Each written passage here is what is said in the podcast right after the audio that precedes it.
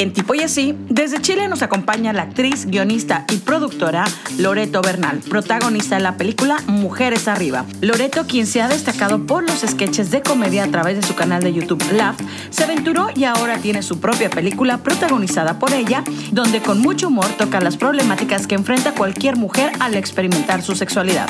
Sin tapujos y de una forma muy divertida, llegó a Netflix Mujeres Arriba, esta cinta que seguro te hará reír en más de una ocasión. Yo soy Gaby Botello, bienvenidos a Tipo y Así. Bienvenidos a una emisión más de Tipo y Así. Yo soy Gaby Botello. Estoy muy contenta porque la magia de la tecnología nos ha permitido seguir haciendo muchas cosas estas semanas, meses que ya hemos perdido cuenta de cuánto llevamos.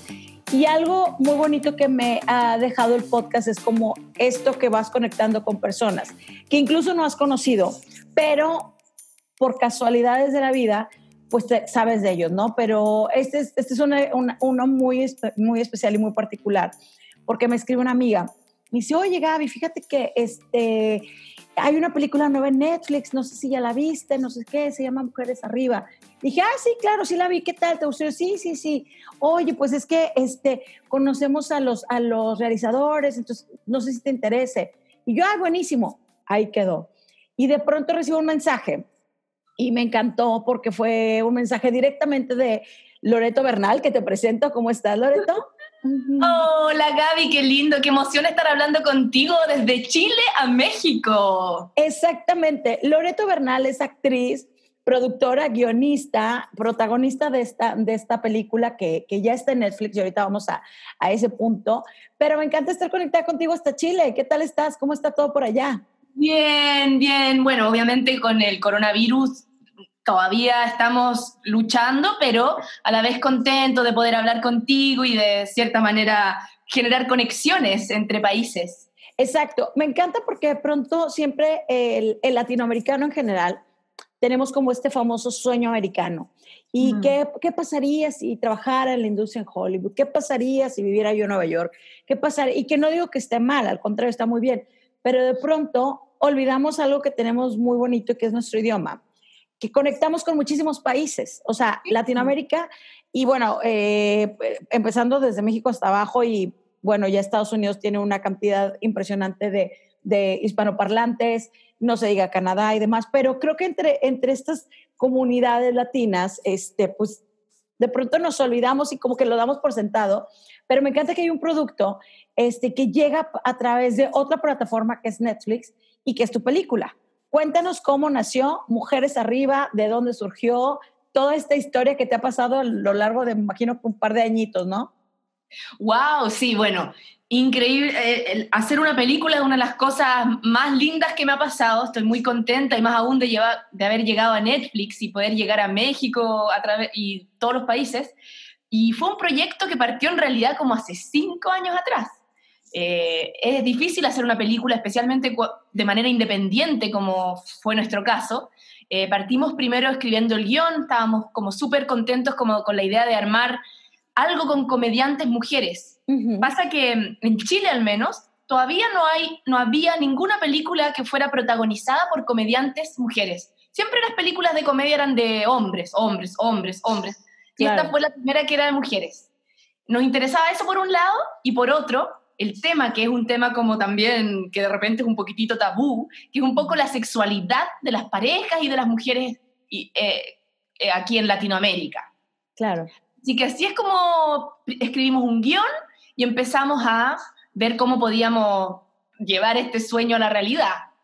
Y Exacto, estamos ahora conversando. Si lo planteamos desde el punto de vista más naive y, yéndome como desde el sueño de creador, eh, empiezas a escribir algo, tú tienes un contenido constantemente en Laft, que es el, canal de YouTube donde subes los, tus contenidos, y soñar siempre hacer cine suena, suena como muy grande y muy lejano de pronto, pero si en resumen lo vemos en menos de cinco años, es muy pronto, Loreto, y estar en una plataforma como Netflix está, el paso fue bastante bueno, ¿no? Sí, estoy muy contenta, realmente trabajamos muy duro, muy duro todos estos años, pero efectivamente nosotros partimos en Internet como creadores de contenido y haciendo sketches toda la semana. Lloviera, relampagueara, hubiera terremoto, que acá hay varios siempre en Chile. aunque pasara lo que pasara, siempre lanzábamos un sketch de humor. Y de a poco fue, eh, fuimos como soñando, pucha, y si hiciéramos algo más grande, eh, donde pudiéramos escribir más allá de un minuto, porque en Internet todos los sketches duran cortito. Entonces ahí es cuando empezamos a escribir y dijimos, bueno, ahorremos, veamos de, qué manera podríamos hacerlo eh, y que pudiéramos hacerlo entre nosotros un poco, o sea, con nuestros equipos, con nuestra gente. Esta es una producción independiente, no es una superproducción, no, así, no, es hecha a mano realmente. O sea, Handmade, claro.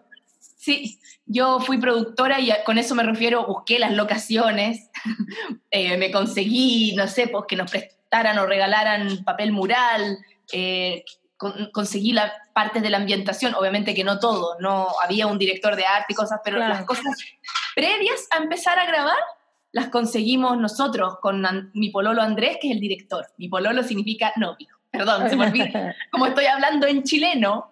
Está perfecto. Justo lo tenía que apuntado la palabra pololo, es de, de, la, de la, peli, pero ya me lo aclaraste.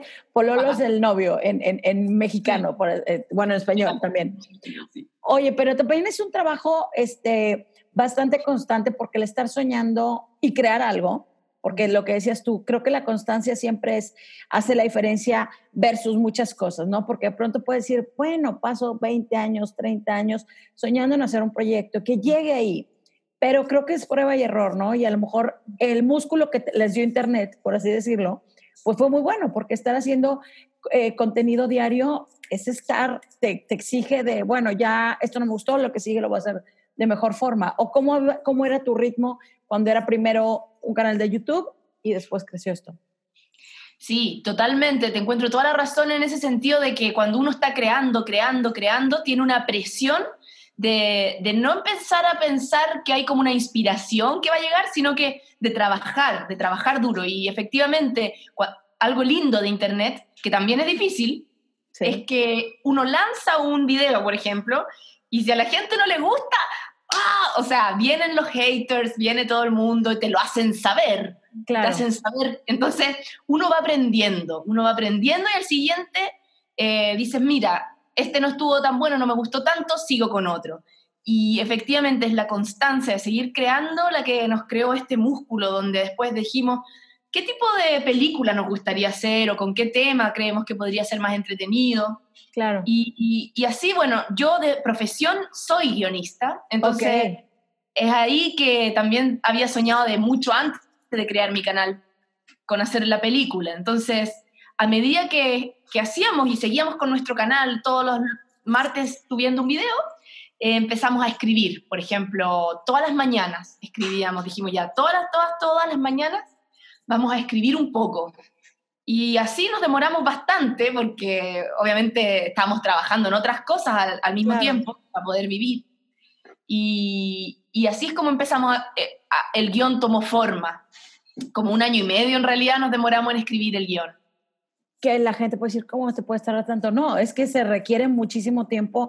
Y lo que dices, o sea, a lo mejor dedicarle, porque no parabas de trabajar, o sea, no es como me fui un año y medio a, una cabaña y me puse a oh. escribir. No, ojalá, ojalá hubiera sido así. Increíble.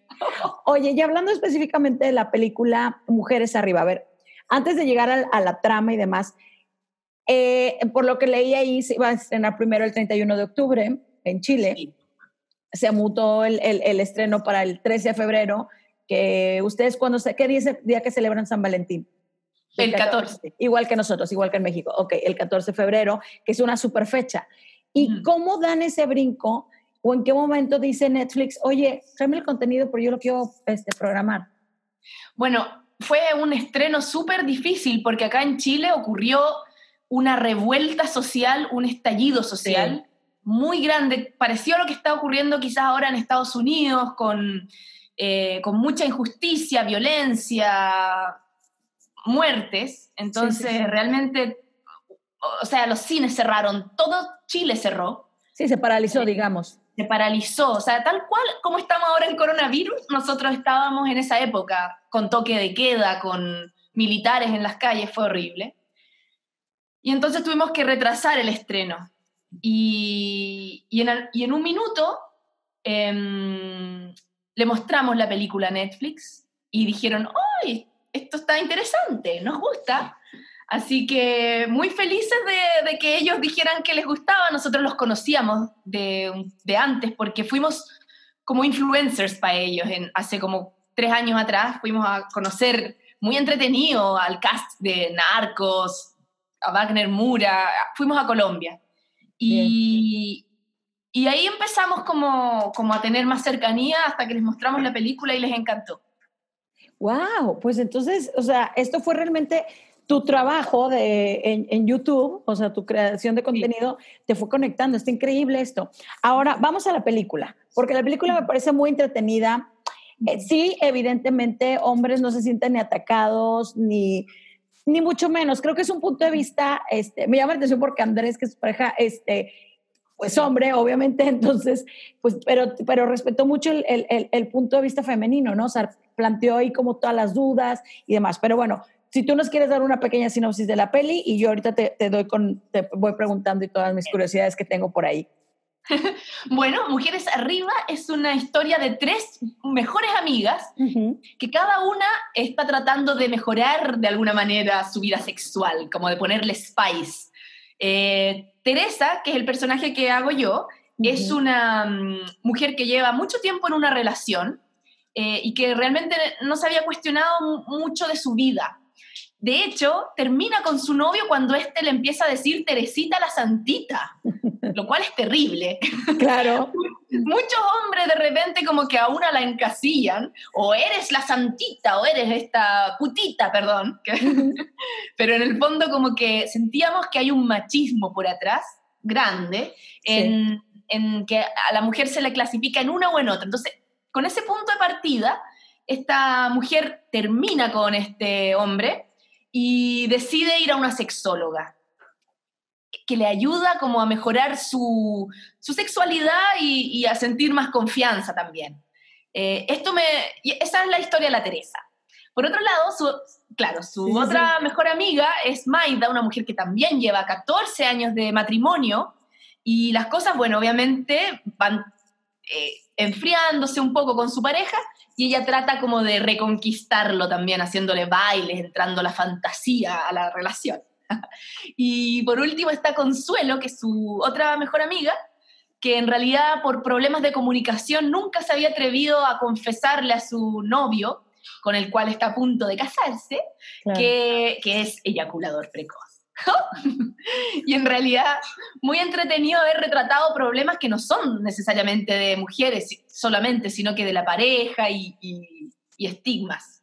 Sobre todo, aquí creo que también conectamos mucho los, este, los mexicanos, voy a hablar específicamente del mexicano hacia, hacia el chileno, porque me encantó que de las primeras escenas y la preocupación de las amigas, y esa es una conversación que tenemos totalmente todas las mujeres con las amigas, de, se va a casar la amiga y con quién voy a ir ese es el típico problema, o sea, es de, pero no quieres llevar al, al, ligue del momento porque pues no lo quieres, capaz si no trasciende y no lo quieres ver en esas fotos 20 años después. Y luego es también como que se siente un poco de pena porque dice, eh, o vergüenza decir, pues yo no, yo no quiero ir sola, pero me voy a morir sola, ¿no? Empieza Teresita como a sufrir. Y creo que ahí también hay mucha, te identificas porque en algún momento de nuestras etapas de, de nuestras vidas hemos pasado por ahí la peli habla muy abiertamente de, todos estos temas este, y curiosidades sexuales, pero lo que me gusta es que Teresita de pronto se va empoderando y va construyendo eso en su vida, ¿no? Que eso, de pronto Teresita tenía dos opciones nada despreciables. Ahora voy a esos puntos. ¿Y, y qué, fue, qué, fue, lo que pasó? Me platicabas tú este, que habías hecho una investigación con, con una sexóloga y te contó como todas estas, este, de pronto, pues tabús o poco atrevimiento que tenemos para hablar abiertamente de, de la sexualidad femenina principalmente. Sí, de todas maneras. Uy, es un tema apasionante. Realmente hay mucho para hablar de esto. A nosotros nos interesaba mucho mostrar a una Teresita que era una mujer que no se atrevía mucho al comienzo, probablemente por los estigmas, por la presión social. En general, como tú dices, no se habla mucho de estos temas. Entonces, Teresa estaba un poco asustada de conocerse y de conocer su sexualidad y de disfrutar y de pasarlo bien.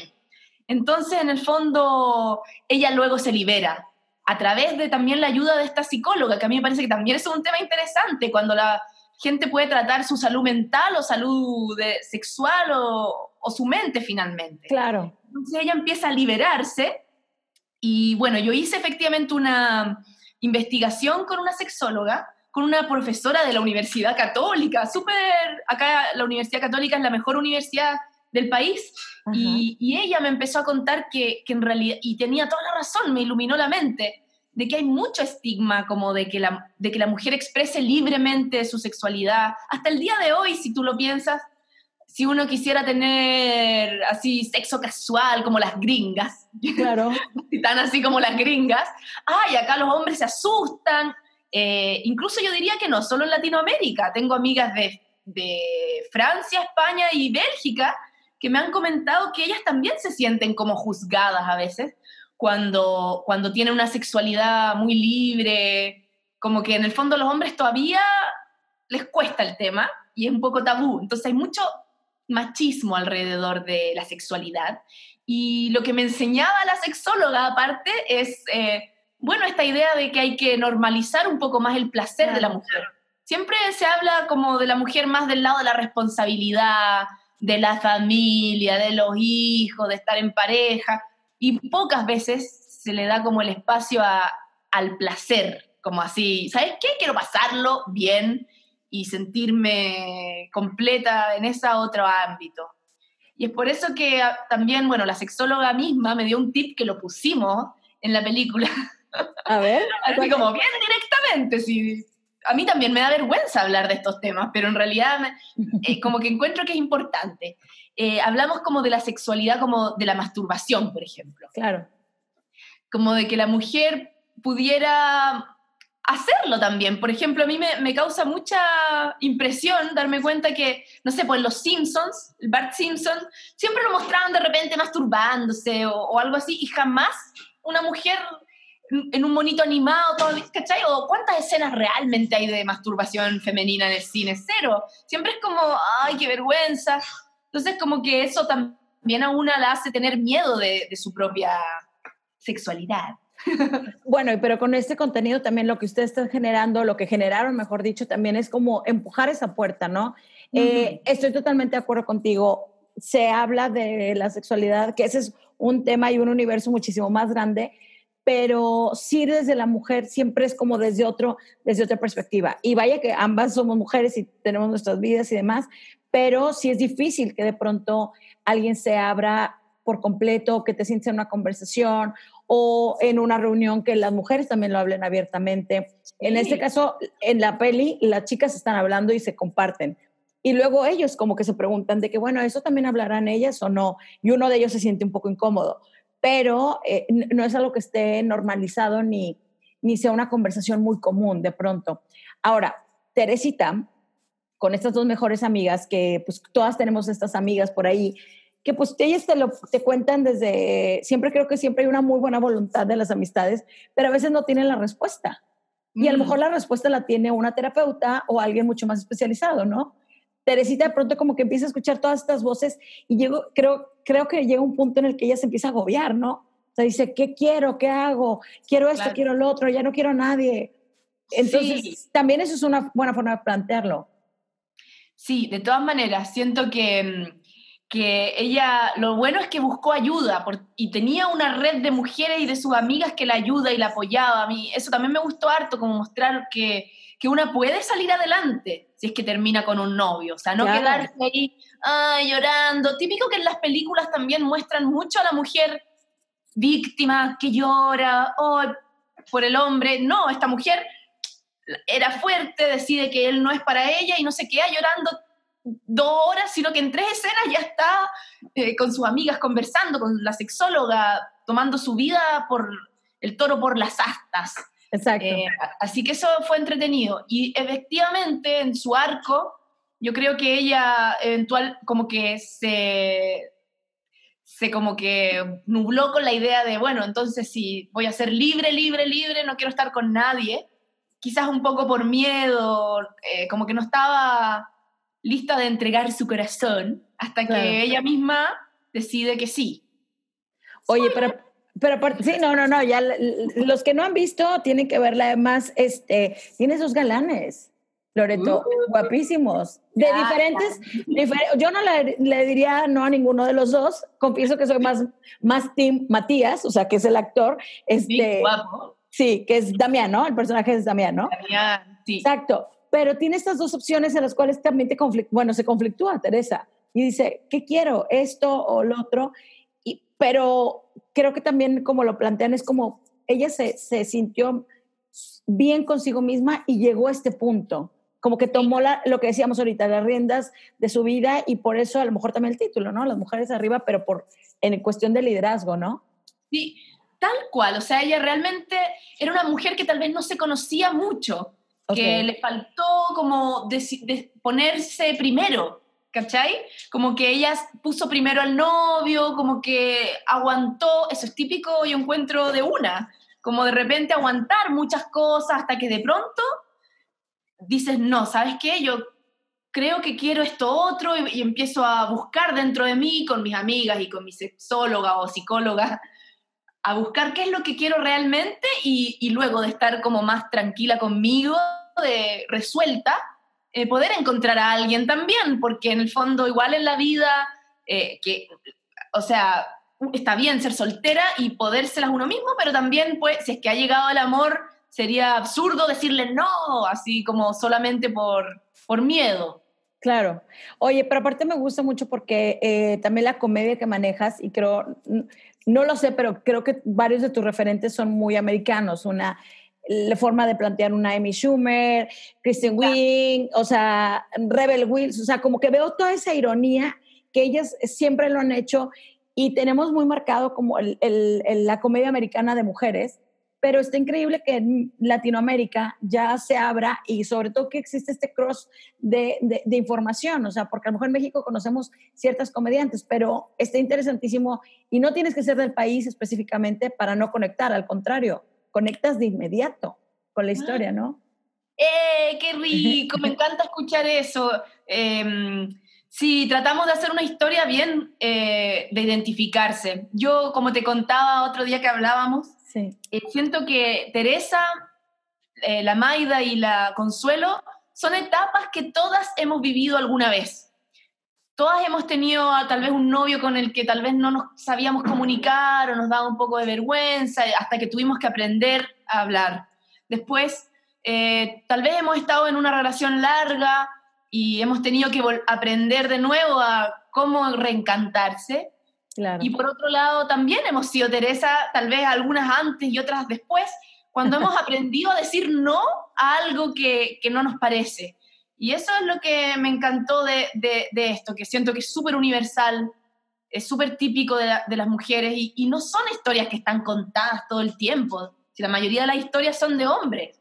Claro, o sea, menciono a estas tres porque me viene la referencia muy puntual de los proyectos que ellas han estado, que su comedia liderada por ellas, que son mujeres que, que se plantean sus personajes, pero realmente no hay tantos en Latinoamérica o en español que, que, que te narren esto, lo que decías tú, o sea, estoy de acuerdo contigo, los tres personajes no es que 100% tengas que ser Teresa o, o sea, es, pasas por ahí, tenemos un tinte de un poco de, de, de todas. Ahora, ¿cuáles son tus referencias principales en la comedia en general?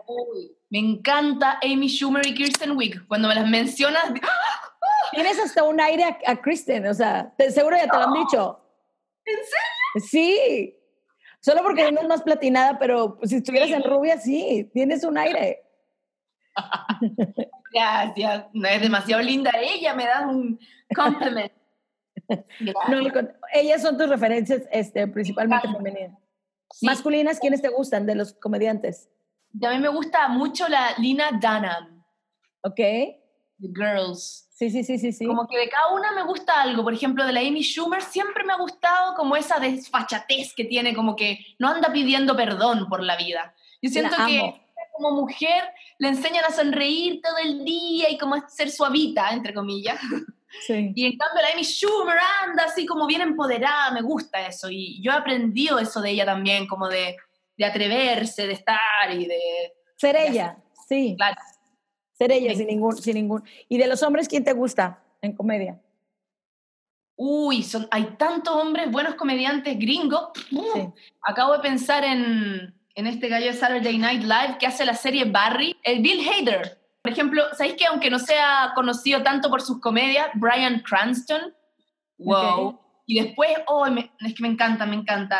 Eh, se me acabó el, Steve Carell. Steve Carell es lo máximo porque lo ves haciendo comedia, luego drama, The Morning Show está brutal.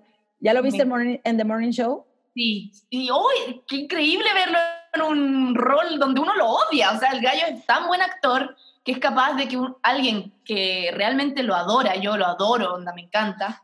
Ay, como que me daba rabia, lo odiaba. Sí, sí lo hace bastante. Lo hace bastante bien. ¿Tienes alguna referencia de, de comediantes mexicanos o, o, todavía estás un poquito más alejada de, de, de la comedia de por mm, acá? Todavía estoy un poquito más alejada, pero, pero sí, me gustaría aprender más. Es que, también creo que de pronto lo, lo, que ha pasado, hay ahorita una ola desde hace unos casi ocho años más o menos del stand-up comedy en México. Y que toda esta nueva generación, digo, la comedia siempre ha existido acá, desde Cantinflas, este, te puedo decir un montón de... El Chavo del Ocho acá. El Chavo del Ocho, que yo sé que es súper popular o fue muy popular en, en Latinoamérica. popular acá. Si lo cuéntame ese efecto, sí, cuéntame ese efecto, porque es un, es un, un, programa de televisión que a nosotros nos tocó verlo de niños y fuimos creciendo obviamente con, con él y ya existía. Entonces, pero el éxito que tiene principalmente en Latinoamérica es brutal. ¿Ustedes qué les que le entienden a los chistes, los viven bien, todo? Nos encanta. Pucha, somos fanáticos en todos los países de Latinoamérica, o sea, realmente nosotros también crecimos viendo el chavo, pero siempre. Y te cuento que yo hasta hace poco, creo que así, muy poco atrás, no sé, eh, dentro del año que pasó, todavía están dando el chavo. Sí. De repente. Sí, es increíble como el humor de ellos pudo, tan genial pudo durar por muchos años, o sea, porque mucho humor a veces caduca, como que ya no hace sentido, en cambio esto era universal, siento, como que apeló a todo el mundo, son cosas más quizás sencillas, con relaciones bonitas, entrañables, personajes lindos. Súper bien. Y bueno, Cantinflas, eh, admiración total, o sea, es como el primer latino en Hollywood también, yo creo, ¿no? Sí. pero así, increíble, haciendo miles de películas. Realmente una, ustedes tienen mucho más tradición de comedia que el resto de los países, encuentro yo. Y por eso te iba a mencionar que quizás ustedes sueñan con Hollywood, pero nosotros soñamos con México, ¿cachai? claro, pero es, es una plataforma muy importante eh, el país y que de pronto no lo vemos, pero están constantes los contenidos que se generan. Y es muy cierto, lo que dices tú, el mexicano se está muy acostumbrado a reírse de sí mismo o burlarse o reírse con el amigo. Entonces, eh, por eso la comedia, en medio de todas las tragedias que tenemos, siempre hay un momento de risa. Ahora, a nivel contenidos digitales, ¿tú ahorita sigues haciendo? ¿Viene algún otro proyecto de cine? ¿Qué sigue para ti, Loreto? ¿Qué te gustaría hacer? Bueno, siempre seguir en la comedia, me encanta. Estuve en la cuarentena, bueno, llevaba harto tiempo escribiendo, pero en la cuarentena ocurrió que terminé un guion para una próxima película. ¡Súper! Muy feliz. Bueno, obviamente, ¿cuándo voy a grabar? Esa es una incógnita, pero bueno. Por otro lado, sí, sí, seguimos haciendo estamos empezando a hacer como stand-up, eh, estilo como en, internet, obviamente. Claro, en monólogos. mientras no haya teatros. Y, y, me encantaría escribir algún día una serie también. Ese también es uno de mis sueños más grandes. Me encanta How I Met Your Mother, me encanta Friends. Sueño con algún día poder escribir, no sé si un sitcom, pero alguna serie o algo así. Oye, Loreto, pues no sabemos cuándo vamos a viajar, eh, cuándo vamos a poder conocernos en persona. Me encanta tenerte en el podcast, me encanta que, se logró esta conversación y que la gente en México también sepa de, lo que está pasando en otros países, eh, que estamos comunicados 100%, que nos entendemos las mujeres, donde estés. Sí. Y, algo que quieras compartirle, algo extra que se me haya olvidado por ahí preguntarte o que te gustaría compartir. Muchas gracias a todo el apoyo que recibió también de gente mexicana que me ha escrito. Se pasó mucha gente muy simpática eh, felicitándome, agradeciéndome, como que típicas cosas entretenidas que, que, uno como siempre está en internet o cosas, uno nunca ha recibido el aplauso, por decirlo. pero tu amor se siente, se siente mucha gente que me saluda, así que agradecer a todo el mundo que, que, ha visto la película y que la vean, porque en realidad está entretenida, son temas que yo no he visto en otras películas y siento que es necesario hablar estas cosas. Loreto, me encanta conversar contigo, me encanta conocerte así a distancia, pero ya algún día, esperemos si es este 2020, si no, nos abrazaremos pronto. Sí, ojalá. Mira, yo voy a ir a México apenas se acabe todo esto. ¡pum! Voy a aparecer allá. Nos vamos por echar tequila, chilaquiles, todo lo que quieras. Te llevamos a pasear, sí. Buenísimo. No, espérate, primero quiero un taco al pastor. Ok. Lo primero que quiero, taquitos al pastor. Loreto, me encanta conversar contigo. Muchísimas gracias. Vean Mujeres Arriba, se van a divertir, se van a carcajear, se van a identificar.